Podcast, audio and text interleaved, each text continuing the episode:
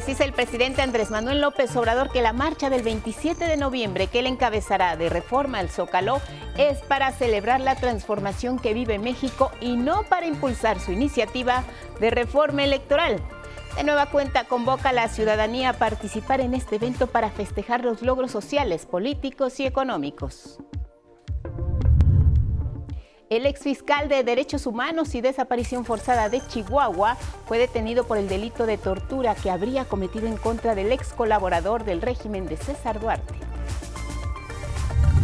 En el mundo, la ONU condena el lanzamiento de un misil norcoreano de largo alcance que cayó en aguas de Japón. Estos lanzamientos son inaceptables y deberán parar ya, dijo el embajador mexicano Juan Ramón de la Fuente ante el Consejo de Seguridad. En la cultura, luego de detectar las carencias en el teatro para comunidades originarias, la dramaturga María Alicia Martínez crea el Laboratorio de Teatro Campesino e Indígena. Se presentará el 26 de noviembre y el 4, 10 y 23 de diciembre. Y en los deportes, luego de tres años regresó a México la NFL y los 49 de San Francisco hicieron buenos los pronósticos al derrotar 38 por 10 a los Cardenales de Arizona en un pletórico estadio azteca. Y para festejar este gran encuentro, los pobladores de Peribán, Michoacán, impusieron el récord Guinness con el guacamole más grande del mundo, con un peso de 4.900 kilos.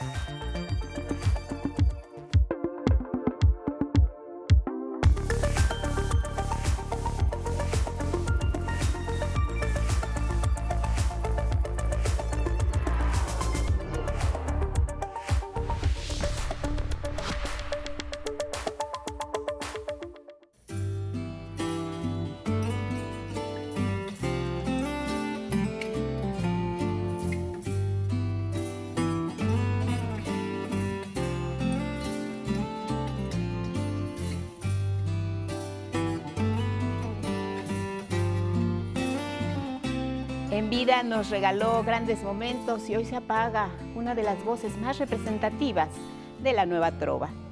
La noche de ayer, la noticia le dio la vuelta al mundo.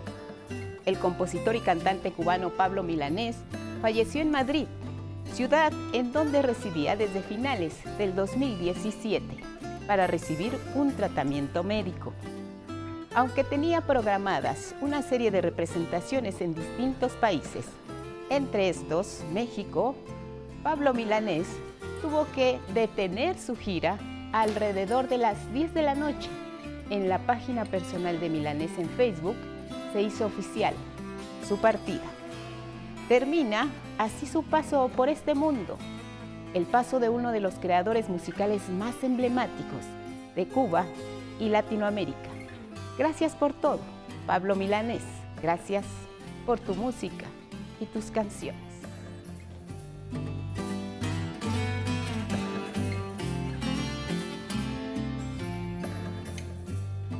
Y con estas imágenes que son noticia, les damos la bienvenida. Buenos días a quienes nos ven y nos escuchan a través de la señal del 11 y sus distintas plataformas, como siempre, lo más relevante, a través de nuestra pantalla. ¿Cómo estás, Magdalena Alejo, junto con Jimena Ray y Lía Vadillo? Alternan en la interpretación en lengua de señas mexicana y ya lo saben, siempre los acompañamos a donde ustedes vayan. Síganos en nuestras redes sociales, Spotify, Twitter, Instagram y en la página de 11 Noticias, punto digital. ¿Cómo estás, Angélica Rivera? Guadalupe, muy buenos días. Martes 22 de noviembre y les recordamos a todas y todos que nos pueden seguir a través de Radio IPN en el 95.7 de FM. Muy buenos días a quienes nos escuchan y nos ven a través de Jalisco TV del Sistema Jalisciense de Radio y Televisión. También estamos en Radio Universidad Veracruzana 90.5 de FM y como todos los días lo invitamos a que nos comparta su opinión y sus comentarios con el hashtag 11 Noticias. Iniciamos con el tan esperado regreso de la NFL a tierras aztecas tras tres años de ausencia ante un estadio azteca lleno y con un ambiente de fiesta como solo los mexicanos saben hacerlo. La NFL regresó a la capital del país de nuevo con un juego de temporada regular luego de un impasse debido a la pandemia. Los 49 de San Francisco y los Cardenales de Arizona fueron los encargados de encender el emparrillado del Azteca en el Monday Night Football de la semana 11 de la NFL. El equipo de la Bahía, que llegaba como favorito, no decepcionó a su afición en México y con un juego dominante venció 38-10 a los Cardenales, obteniendo la revancha de aquel 2005 cuando en el Coloso de Santa Úrsula, Arizona, saliera victorioso. Con este resultado, San Francisco iguala a Seattle en la cima del oeste de la Conferencia Nacional. Precisamente con un partido de americanos se antoja el clásico guacamole con sus respectivos totopos, como el que le estamos compartiendo a través de nuestra pantalla. Este guacamole fue elaborado por cientos de pobladores y productores de Peribán, Michoacán, quienes impusieron récord Guinness al preparar el más grande del mundo. Este manjar pesó 4.900 kilos. Se requirieron 10 toneladas de aguacate para su elaboración. Precisamente formó parte de la primera expoferia aguacatera del municipio michoacano de Peribán, el principal productor de aguacate en todo nuestro país. El aguacate no solo se originó en México, también es el principal productor del mundo, con 2.4 millones de toneladas anuales, casi el 33% del mercado internacional. Y con este manjar también se ajusta perfecto para ver desde la comodidad de nuestra casa el primer partido de la selección mexicana en la gran fiesta del desierto que se jugará en unas horas más en Doha, la capital catarí. El equipo dirigido por Gerardo el Tata Martino hará su debut ante Polonia a las 10 de la mañana tiempo de México, como parte del Grupo C. Este encuentro es crucial ya que en este grupo también se encuentra Argentina, que es favorito para acabar como el líder de todo el grupo. De acuerdo con el reporte más reciente, la selección mexicana jugará con Memo Ochoa en la portería, Jorge Sánchez, Héctor Moreno, el Cachorro Montes y Gallardo en la defensa. Mientras tanto que en la media irían Luis Chávez, Edson Álvarez y Héctor Herrera. En tanto, en la delantera estarían por los extremos Alexis Vega y el Chucky Lozano y en la punta Henry Martín. Enfrente estará la Polonia de Robert Lewandowski. Así que hay que estar preparados para las 10 de la mañana. Y miren, a unos cuantos días de que la marcha ciudadana se dé, el presidente de la República enfatizó el carácter festivo de la misma, así como el entusiasmo de quienes ya se están preparando para salir a las calles de la capital, Denis Mendoza al convocar nuevamente a la ciudadanía a que acuda el próximo 27 de noviembre a la marcha que encabezará, el presidente Andrés Manuel López Obrador precisó que será un evento para festejar la transformación del país y no por la reforma electoral. Pero subrayó que no dejará de hablar de su propuesta para evitar más fraudes electorales en un futuro. La marcha no es por lo de la reforma electoral, es para fortalecer el movimiento de transformación y eh, celebrar los logros. ¿Cómo no vamos a celebrar de que 12 millones de adultos mayores tienen una pensión que no recibían? Una marcha festiva, alegre, no diría triunfal, pero sí eh, mucha satisfacción, de dicha, de felicidad por eh, estar viviendo estos tiempos interesantes, momentos espectaculares de la historia de México, el estar enfrentando a el conservadurismo rancio y el estar llevando a cabo una transformación.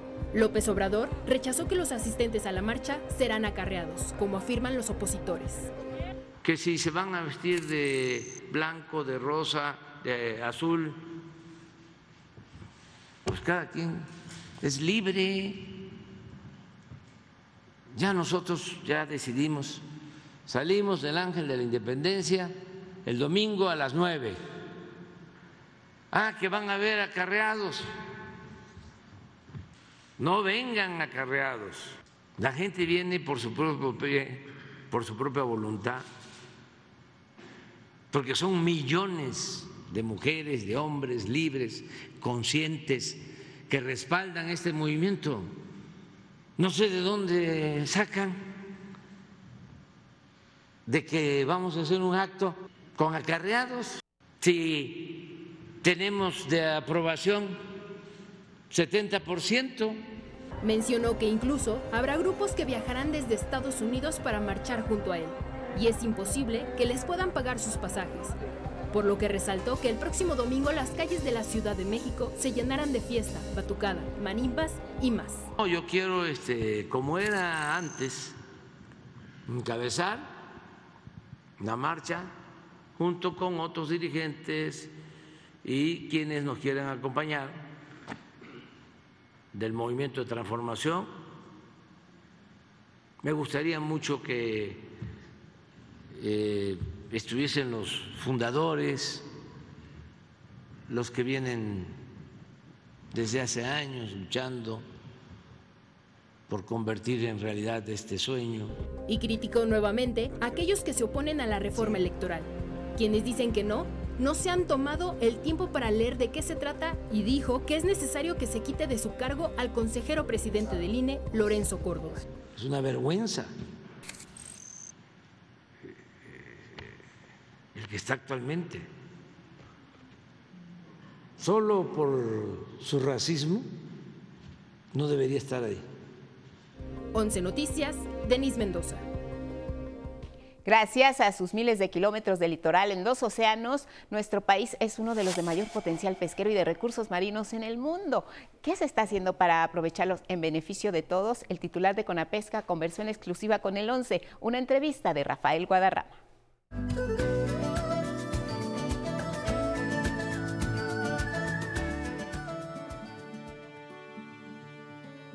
La pesca es un sector fundamental para los mexicanos en términos de alimentación. Es uno de los privilegios de vivir en un territorio con 11.000 kilómetros de litorales y que permite que estos productos sean parte habitual de la dieta y la identidad.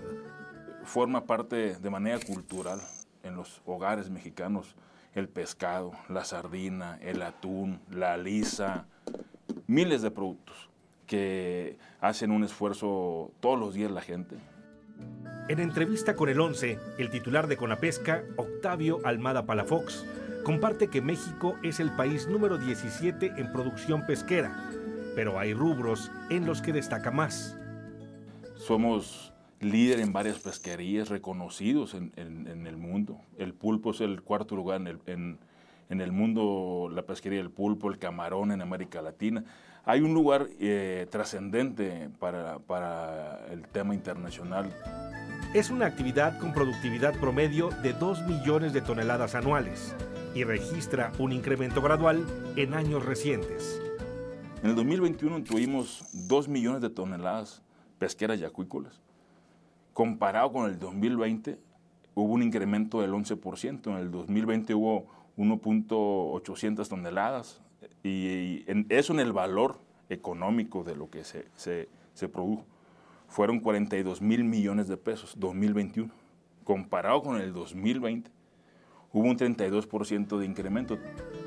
Pese a estos aspectos positivos, la pesca mexicana enfrenta retos de rezago y abandono históricos. El titular de Conapesca explica que la actual administración federal impulsa una estrategia de subsidios innovadora que apoya a pescadores y a acuacultores sin intermediarios, sobre todo a los más marginados. Lo hace con el programa Bien Pesca, que hoy beneficia a casi 200.000 personas. La quinta parte son mujeres. Les otorga anualmente 7.200 pesos en tarjetas del bienestar. El, recurso es directo, sin intermediarios, les llega su tarjeta y, es un recurso que ellos pueden utilizar el recurso para lo que ellos quieran. Para, para pintar su lancha, para comprar artes de pesca, para lo que, lo que ellos quieran como dice el presidente, ya el pueblo ya es mayor de edad, ellos pueden hacer lo que ellos quieran. Para los barcos de mediana altura los acompañamos, que a lo mejor a ellos 700 pesos, pues a lo mejor no les alcanza para algo. Pero el programa va dirigido a los que menos tienen. La ventaja de este subsidio es su efecto en cascada, sobre todo en comunidades de economía restringida. Y cuando les llega el apoyo, pues el abarrote se empieza a fluir más, la economía regional funciona. Y eso es la ayuda que, que, tienen ellos y están muy agradecidos por, por ese apoyo. El titular de Conapesca reconoce que en algunas ocasiones ha habido desconcierto por parte de los beneficiarios, pues argumentan que hay fallas en los registros del padrón o en los depósitos. Sin embargo, aclara, esto es un problema de comunicación. A veces no se transmite la información de forma precisa. Y esos mitos me refiero porque a veces la gente no, no sabe que le, llegó, que le llegó el apoyo, a veces pasan dos, tres meses y dicen que no les ha llegado. Entonces es un tema de comunicación que hemos ido nosotros agudizando para que estén bien informados, inclusive que personalmente puedan corroborar que sí, oiga, sí, ya lo chequeé, bueno, vengo mañana y me dice. Entonces, cuidamos mucho esa parte, que vamos cambiando la dinámica de un gobierno transparente, honesto, sencillo, pero cercano a la gente, pero con hechos, Rafa, con hechos y no palabras, como dice el presidente. Con imágenes de David Ramírez y Andrés Reyes, 11 Noticias, Rafael Guadarrama.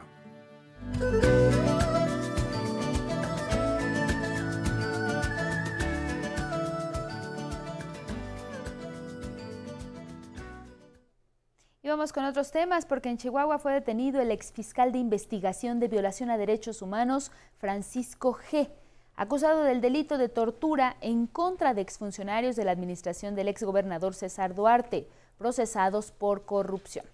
Javier Corral, también exmandatario local, acusó que la detención del exfuncionario es una maniobra para desacreditar las investigaciones contra su antecesor.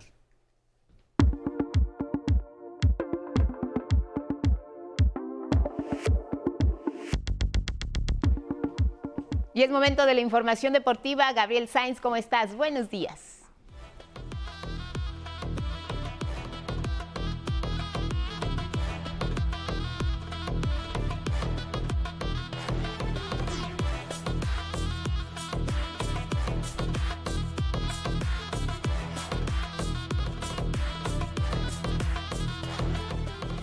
¿Qué tal, Guadalupe? Muy buenos días, buenos días a nuestro auditorio. Bueno, iniciamos con la fiesta del desierto. En la jornada de este lunes se produjo la primera goleada, la primera protesta política y el primer empate. En el primer juego, la escuadra de Inglaterra goleó a Irán 6 a 2 con un doblete del delantero Bukayo Saka, uno de los jugadores más jóvenes de la selección inglesa que juega para el Arsenal. Pero antes de que arrancara el partido, los jugadores iraníes llamaron la atención, pues se negaron a cantar el himno de su país en protesta por la represión que se vive en Irán contra las mujeres que se niegan a usar el velo islámico que ordena su gobierno y que ha ocasionado que seis personas hayan sido condenadas a muerte. En el caso de los ingleses, llamó la atención que Harry Kane usara el brazalete de capitán oficial de la FIFA, el delantero había anunciado que portaría un gafete con los colores del arco iris como forma de solidarizarse con la comunidad gay. Sin embargo, que ante las amenazas de sanciones, Kane terminó portando el tradicional gafete de capitán. En el otro partido de la jornada, Países Bajos derrotó a Senegal dos goles a cero. Un marcador que en primera instancia haría pensar que los jugadores del país de los tulipanes tuvieron un cómodo juego, cuando en realidad los de Senegal fueron un hueso duro de roer. En diversos momentos tuvieron el control del partido. Y para cerrar la selección de Gales y los Estados Unidos empataron a un gol en un cerradísimo duelo. El país de las barras y las estrellas se fue adelante en el marcador con gol de Team Weir. Y todo hacía pensar que se llevarían su primer triunfo. Pero apareció una estrella llamada Gareth Bale para rescatar el empate en los últimos minutos. Por cierto, Tim Well es hijo del legendario futbolista africano George Well, el único jugador africano que ha ganado un balón de oro como máximo romperredes del fútbol europeo pero quien nunca pudo jugar un mundial. Un logro que finalmente se realizó ahora con su hijo. Previo al partido, el presidente de la Unión Americana, Joe Biden, se comunicó directamente con los jugadores de su país para desearles suerte. ¿Y cómo se encuentran los grupos hasta el momento? Veamos. En el grupo A, el líder es Países Bajos, seguido de Ecuador y al final Senegal y Qatar. Y en el grupo B, Inglaterra es líder al ser el único que logró la victoria. Le siguen Gales y Estados Unidos y hasta el fondo Irán. Argentina y Arabia Saudita iniciaron las hostilidades de este día en un trepidante encuentro en el que los saudíes sorprendieron a los albicelestes comandados por Messi dos tantos a uno. Además del encuentro entre nuestra selección y el conjunto polaco, también Dinamarca y Túnez se enfrentarán a las 7 de la mañana. Francia y Australia se medirán a las 13 horas. Y a solo un día de que terminó la temporada de la Fórmula 1, se confirmó quién ocupará el último asiento que estaba disponible para el 2023 el equipo Williams anunció que el joven Loan Sargent será su segundo piloto. El estadounidense consiguió este domingo la superlicencia al terminar en cuarto puesto en el Mundial de Pilotos de la Fórmula 2. Con este anuncio, la parrilla para el 2023 queda completa. La primera carrera del año próximo será el Gran Premio de Bahrein el 5 de marzo. Ya está aquí la información deportiva, Guadalupe.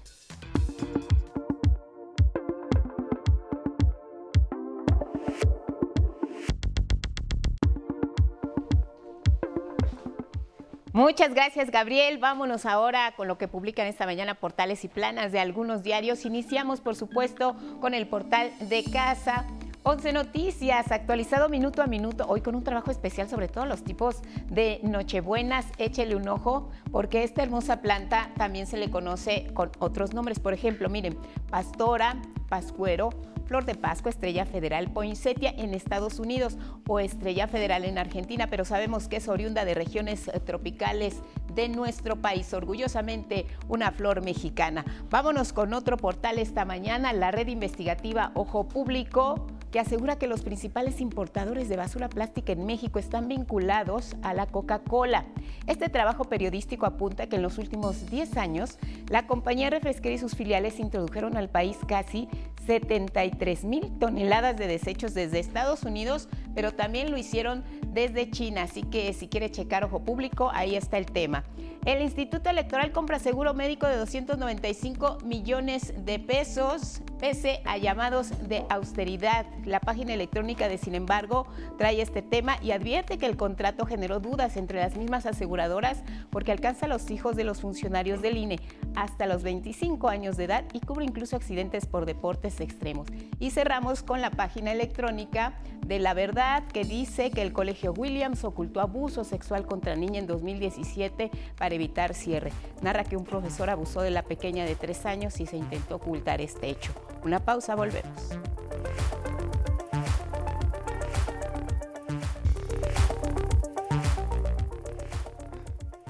Muy bien, y si hacen planes, eh, tomen nota cómo viene el estado del tiempo. Ismael Marcelo, buenos días.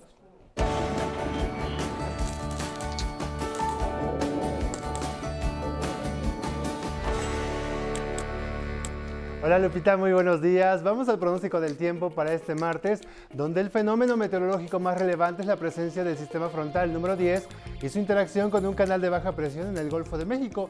Ambos sistemas producirán lluvias intensas, temperaturas muy frías, nieblas y viento del norte en entidades del noreste, oriente y sureste del país. Vamos al pronóstico para algunas regiones. Como les comentaba hace unos instantes, hoy se prevén lluvias intensas, densos bancos de niebla y neblina, ambiente frío en el sureste mexicano, así como viento del norte fuerte en las costas de Veracruz, Tabasco e Istmo de Tehuantepec. Pasamos al norte de México, donde amanecen con temperaturas por debajo de los 0 grados Celsius en zonas altas de toda la región, con densos bancos de niebla en regiones de Nuevo León, Tamaulipas y San Luis Potosí. Este martes esperamos lluvias, pero de menor intensidad aquí en el centro del país, con ambiente fresco a templado a lo largo de este día. Para nuestros amigos del noroeste mexicano, este martes será muy agradable en cuanto al estado del tiempo, con ambiente cálido, cielos despejados y sin lluvia. No obstante, el viento seguirá siendo fuerte en el Golfo de California. Nuevamente será un día muy caluroso en el occidente del país, con temperaturas por arriba de los 35 grados Celsius en Jalisco, Colima, Michoacán y en Nayarit. Las noticias sobre los eventos extremos serán cada vez más frecuentes, como lo que aconteció en algunos estados del norte de nuestro país vecino, a Estados Unidos y al sur de Canadá, donde se registró una nevada histórica desde 2014. Alejandro García Moreno nos tiene la historia. Nevadas históricas para noviembre paralizaron algunos condados de Nueva York, Michigan y Wisconsin en Estados Unidos, así como el sur de Ontario en Canadá.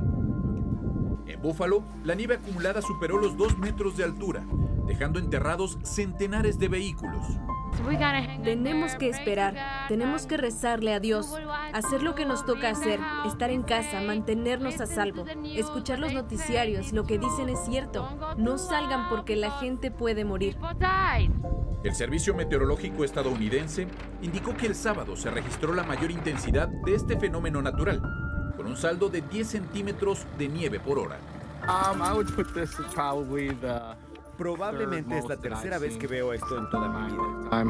He estado en muchas nevadas y podría decir que es la tercera mayor cantidad de nieve que yo he visto. Esta tormenta causó el cierre de carreteras y cancelaciones de vuelos durante el fin de semana. Miles de personas quedaron sin electricidad por horas y algunas de ellas quedaron incluso atrapadas en casa por el exceso de nieve en el exterior.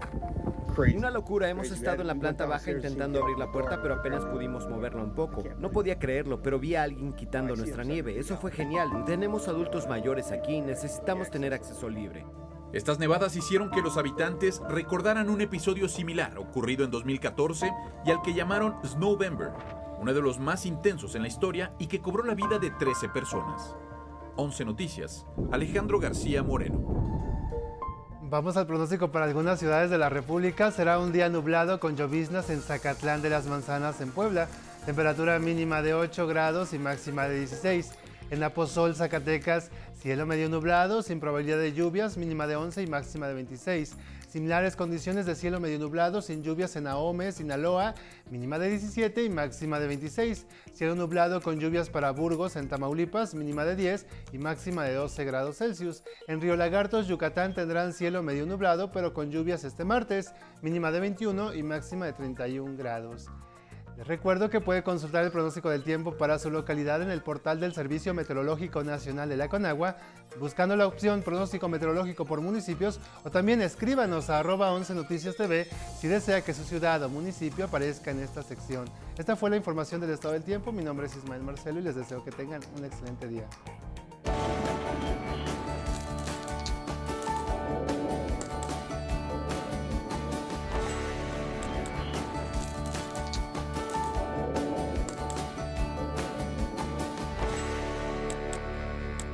Gracias por el estado del tiempo y nos vamos con otros asuntos porque el presidente Andrés Manuel López Obrador evalúa la posible cancelación de la reunión de la Alianza del Pacífico y el encuentro que tendría con los mandatarios de este acuerdo. Estaban programados para realizarse aquí en México. El Ejecutivo Federal consideró que no es conveniente que se reúnan si no estará el presidente de Perú, Pedro Castillo. Voy a hacer unas consultas el día de hoy, que se cancele el encuentro de los países de la Alianza del Pacífico,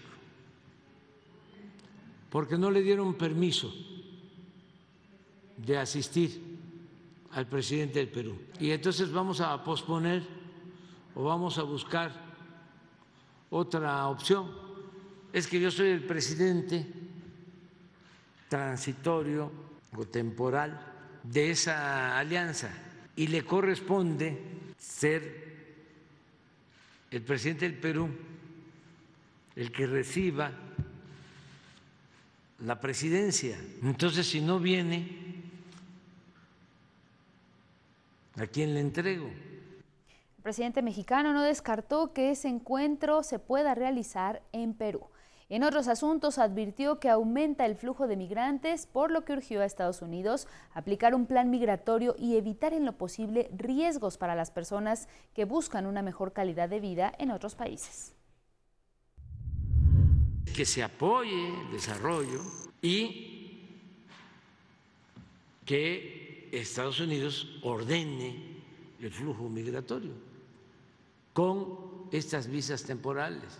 Si ya lo está haciendo con Venezuela, pues que lo amplíe a otros países. En eso estamos. Y nosotros cuidando, protegiéndolos con alimentos, con médicos y evitando que haya riesgos en la transportación, o peor aún, que caigan en manos de la delincuencia organizada. Al conmemorar el centenario luctuoso de Ricardo Flores Magón, el presidente López Obrador reconoció los ideales revolucionarios de este escritor y periodista mexicano, los cuales, dijo el mandatario, se encuentran más vivos que nunca. Por ello, se pronunció a favor de que el Congreso de Oaxaca legisle para que a la Sierra Mazateca, lugar donde nació el fundador del Partido Liberal Mexicano, se le añada el nombre de Flores Magón. Sus restos se encuentran en el Panteón Civil de Dolores, en la rotonda de las personas ilustres, y sus ideales permanecen más vivos que nunca. Y celebro que así como la Sierra Norte de Oaxaca se le conoce como la Sierra Juárez, a la Sierra Mazateca se le agregue el nombre de los Flores Magón. Previamente, Diego Flores Magón, familiar del periodista y escritor oaxaqueño, dijo que añadir el nombre de Ricardo a la Sierra Mazateca es reivindicar históricamente a esta región. No, no sería solamente un acto de mera toponimia, sino cargado de un profundo significado que en esencia reivindicaría el ser indígena de la región.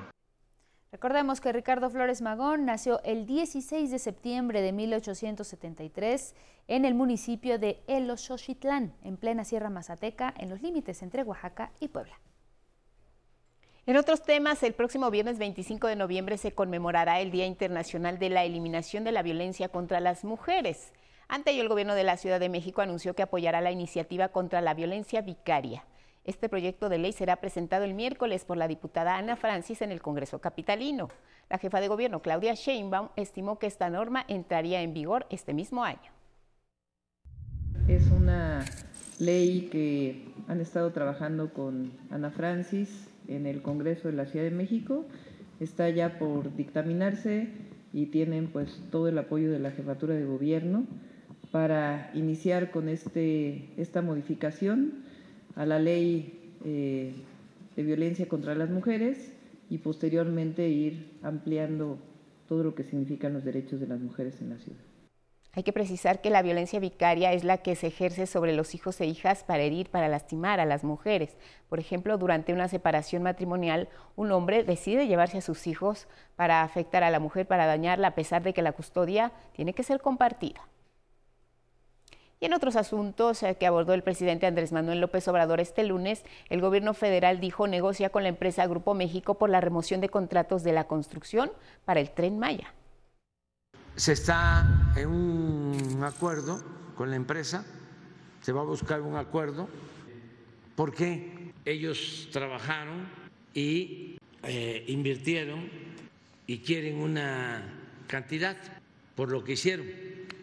Y los técnicos de Fonatur sostienen que no es esa cantidad la que les corresponde. O sea, están queriendo cobrar de más. El presidente también rechazó y criticó la elección del brasileño Ilan Goldfang al frente del Banco Interamericano de Desarrollo, en lugar de su candidato propuesto Gerardo Esquivel, subgobernador del Banco de México. No descartó que Esquivel forme parte de su gabinete. No hay un cambio en la elección del director del BID del Banco Interamericano de Desarrollo, es más de lo mismo, es lo que se ha venido aplicando durante todo el periodo neoliberal.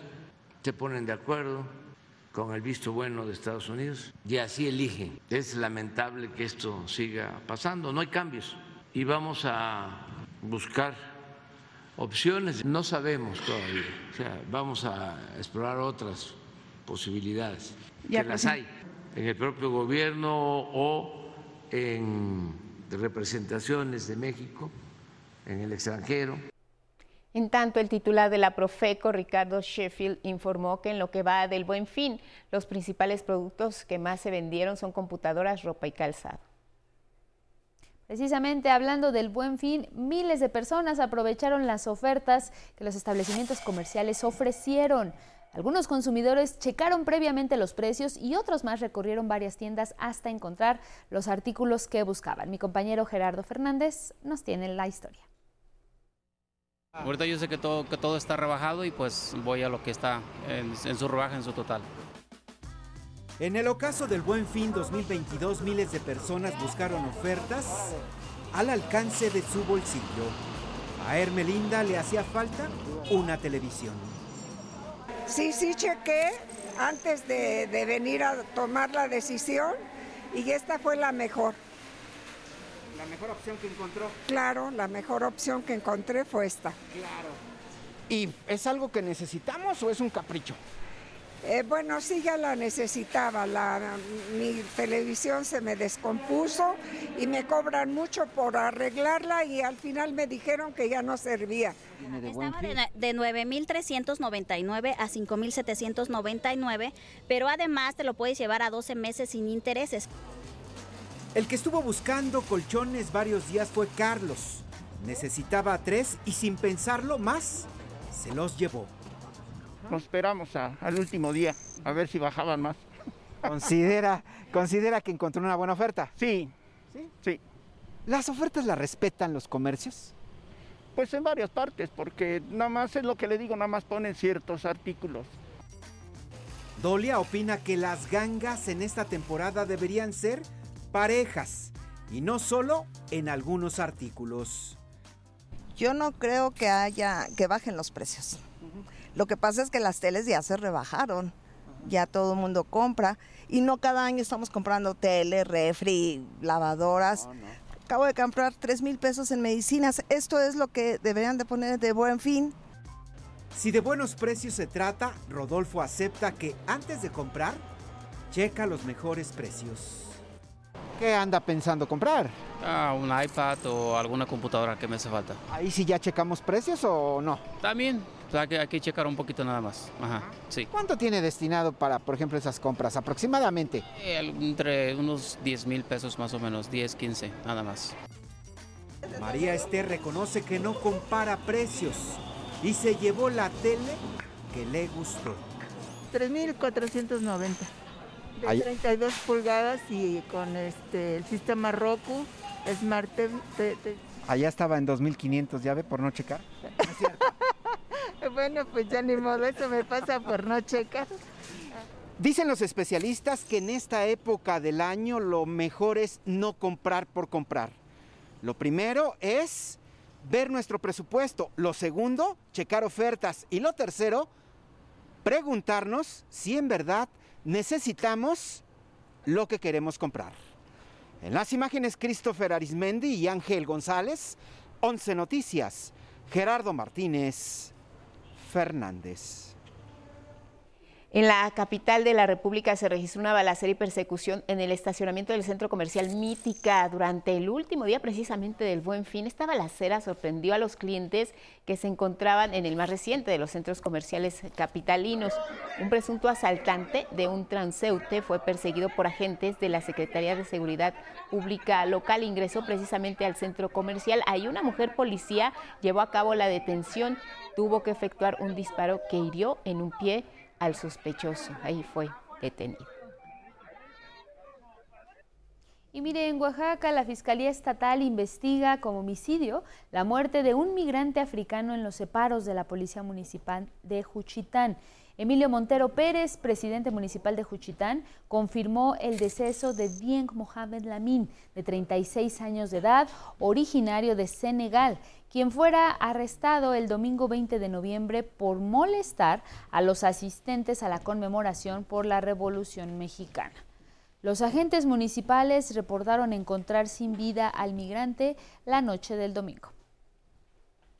Y en Durango, la COFEPRIS aseguró varios lotes de medicamentos sospechosos de causar meningitis aséptica. Hoy se reportó la novena, más bien este día se reportó la novena defunción y suman 57 contagios por esta enfermedad luego de cirugías bajo anestesia.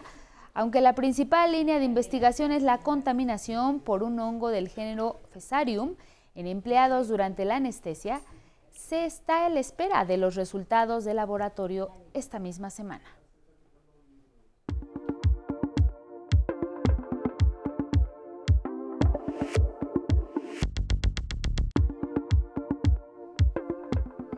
Buenos días, vamos a la información cultural. El mundo de la música está de luto. Pablo Milanés, una de las grandes voces de la nueva trova, murió este martes y aunque él ya no esté, su música y letras perdurarán y seguirán cantándole al amor. Si ella me faltara alguna vez, nadie me podría acompañar. Pablo Milanés, uno de los fundadores más conocidos de la nueva trova cubana, llegó al final de sus días la madrugada del 22 de noviembre. Diez días antes, un comunicado de la oficina del compositor cubano, nacido en 1943, informó de su hospitalización por infecciones recurrentes y aclaraba que desde 2017 recibía un tratamiento médico en Madrid. Su última presentación ocurrió el 21 de junio en La Habana. Después, la fragilidad de su salud obligó a cancelar presentaciones. Más de seis décadas dedicó a la música. Desde los 11 años estudió piano en el Conservatorio Municipal. Un día pasé por un bar, encontré a un trovador, cantamos algunas canciones y llegué realmente enloquecido a la casa. Le dije a la vieja que quería una guitarra, que cómo me la podía conseguir ella, que una sencilla modista. Y bueno, dando un poco más de pedal, se sacrificó y me consiguió esa guitarra. Así fue que tuve yo mi primer instrumento. ¿Dónde andarán los amigos de ayer? La novia fiel que siempre dije amar. Alcanzó la destreza para hacer sonar bien la guitarra. Detectó palabras exactas para cantar lo que a muchos les gusta escuchar. Además de aplicar ritmos de la música tradicional y el género cubano feeling. Muchas veces te dije que antes de hacerlo había que pensarlo muy bien. Y a esta unión de nosotros le hacía falta carne y deseo también. En 1968 por primera vez dio un concierto con su compatriota Silvio Rodríguez. Signos del nacimiento de la nueva trova al combinar ritmos populares y contenidos políticos acordes con el movimiento de izquierda de ese tiempo. Sumó más de 40 grabaciones individuales, alrededor de 15 con el grupo de experimentación sonora y más de 100 colaboraciones con músicos y cantantes. Autor de la música de siete largometrajes, ganador del Premio Nacional de Música de Cuba y dos Grammys latinos. Defendió la revolución cubana sin abandonar una postura crítica. A tres meses de cumplir 80 años, partió y su última gira, Días de Luz, se apagó antes de lo que sus seguidores hubieran querido. Queda el eco del breve espacio, Yolanda y Para Vivir, como muestra de lo más sonado entre más de 400 composiciones. Esto no puede ser no más que una canción. Quisiera fuera una declaración de amor. Amplio legado de Pablo Milanés, una vida en la música. 11 Noticias, Miguel de la Cruz.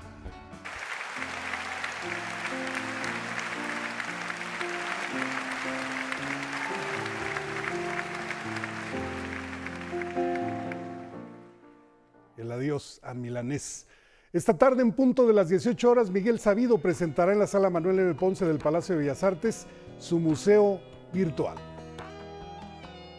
Van a poder ver lo glorioso que fue el teatro en México, maravilloso el teatro indoeuropeo, el teatro ritual popular mexicano, los testimonios de los protagonistas del siglo XX y bueno, pues mi obra personal que yo no estoy para juzgarla.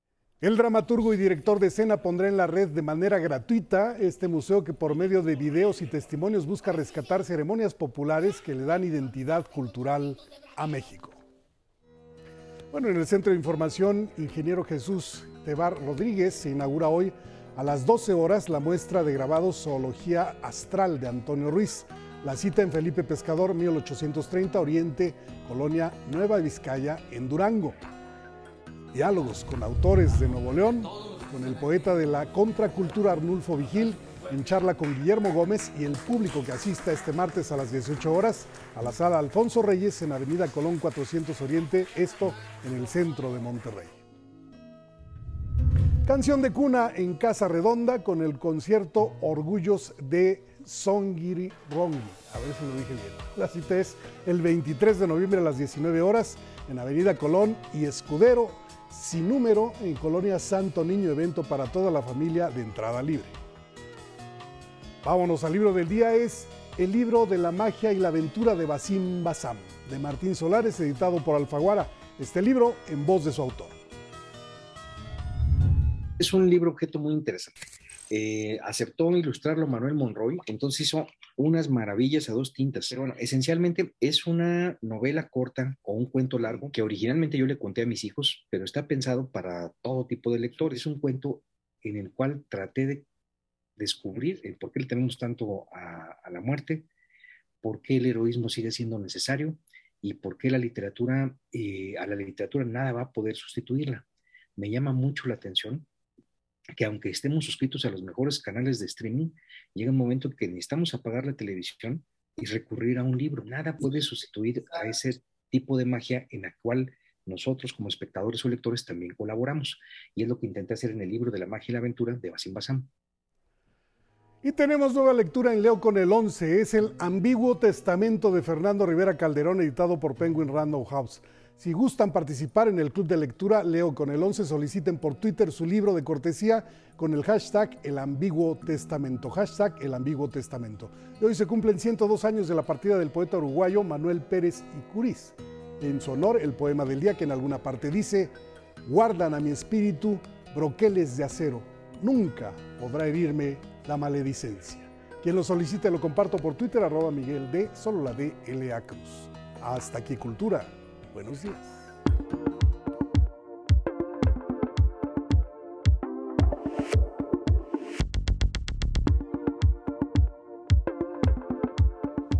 En el estudio Federico Lamón esta mañana y vamos a hablar de la situación en Perú. Pedro Castillo, pues entre la espada y la pared, porque el Congreso pues no lo deja salir de su país. Así es, eh, colega Lupita. En- a tu espalda se encuentra la residencia oficial que ocupó Alberto Kenya Fujimori del 96 al 2000, pero él violó la Constitución, el artículo 117 para ser específico, al eh, convocar a la suspensión del Parlamento por una reelección no autorizada. Es un caso diferente el del actual mandatario, quien plantea dos escenarios. Primero, la consulta con la Organización de Estados Americanos para que ésta resuelva si hay un acoso político en su contra, pero no lo es así. Hay seis cargos en su contra que la procuradora, la fiscal de la nación, encontró como el plagio de una tesis y junto con su esposa es un agravante. Hay otros cinco más. La fiscal es Patricia Benavides y ella encontró que el mandatario, antes de asumir su encargo, presentó una tesis de maestría con un 50% de plagio, entre otras cosas, Lupita.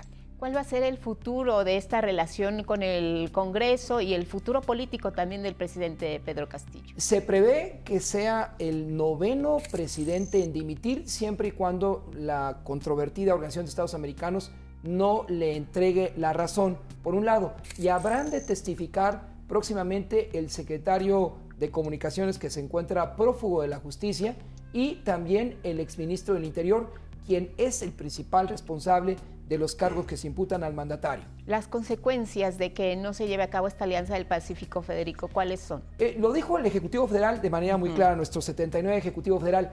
No hay posibilidad de hacerlo aquí, posiblemente es trasladarnos a Lima, pero el tema está en el resolutivo de la Organización de Estados Americanos y particularmente el Congreso que ya se vencieron tres plazos para que éste resolviera sobre la permanencia o no de un mandatario cuya gestión concluye en 2026, marzo del 2026. Se le permite viajar a Chile con Gabriel Boric, pero no a México.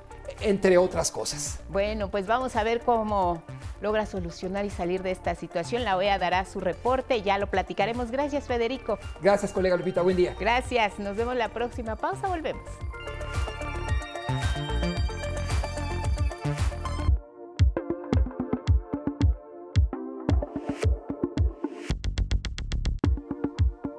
Buenos días, esta es la información de Ciencia y Tecnología para hoy.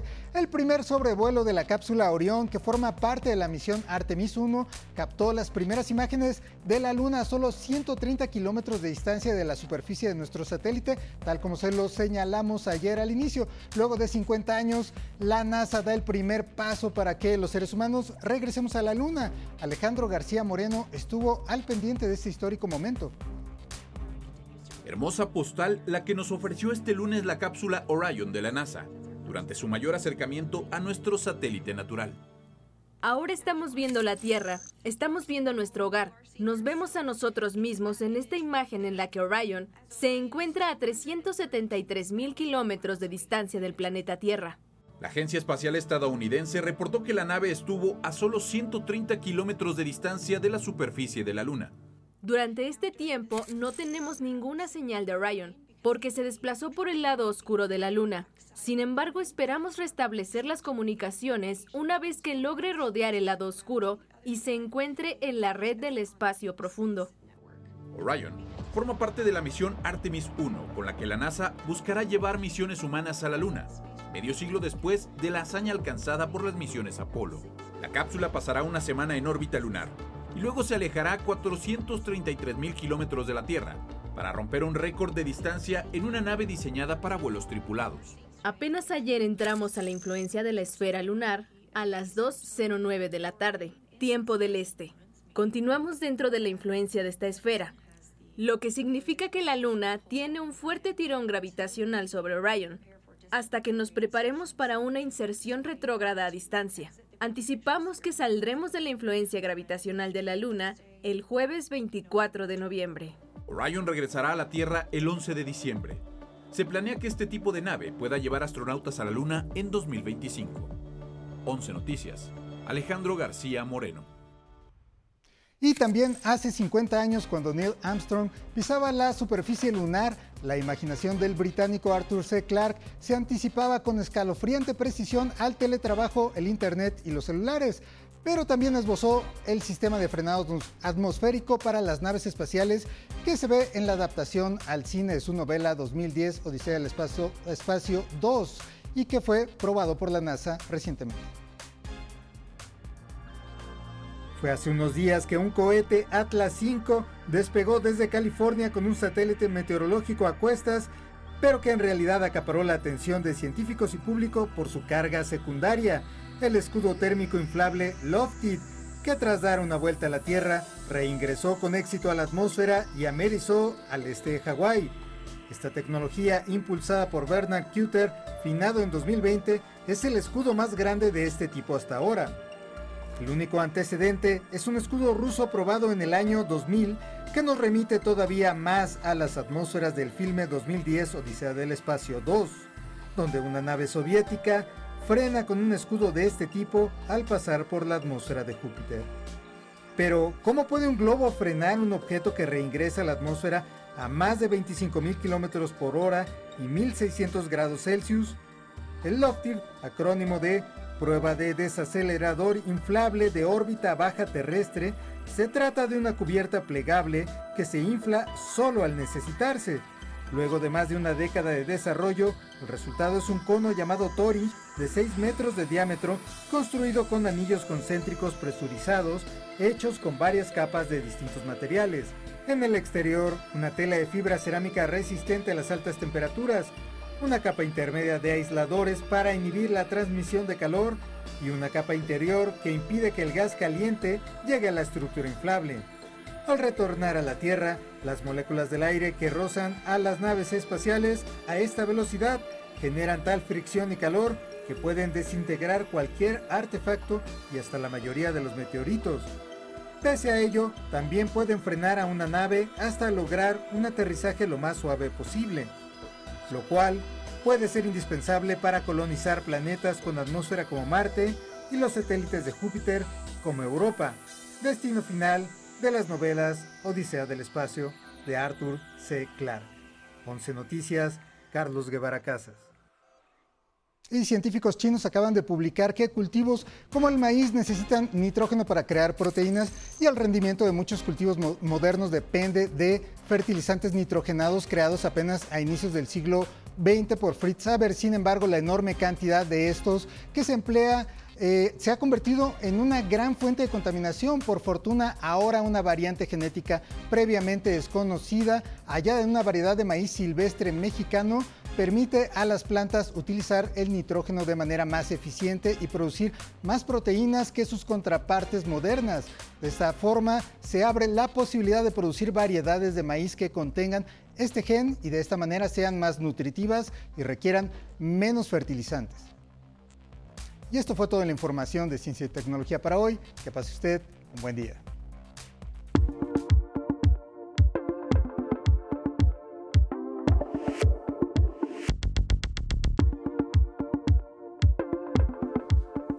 vamos con información internacional. Arrancamos revisando algunos diarios en el mundo. Empezamos en España con el periódico El País.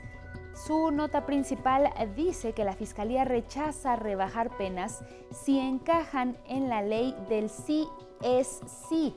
Asegura que el Ministerio Público giró instrucciones para mantener las penas por delitos sexuales, pese a los recientes cambios legislativos que permiten castigos menores a delincuentes sexuales. En otra de sus notas de portada informa que el gobierno español y la banca ayudarán al pago de más de un millón de hipotecas. Detalla que se beneficiarían familias con ingresos de hasta 29.400 euros anuales. La fotografía principal de este diario se puede observar un fragmento de la huelga de médicos y médicas en Madrid que protestan por las cargas de trabajo. Regresamos al estudio de Once Noticias para agradecerle nos haya acompañado a través de Radio Instituto Politécnico Nacional, a través de nuestras redes sociales y que tenga un excelente martes. Guadalupe, muy buen día. Igual para ti, Elvira Angélica Rivera, y gracias en casa como siempre por su atención y compañía. Sigan en el 11. Buenos días.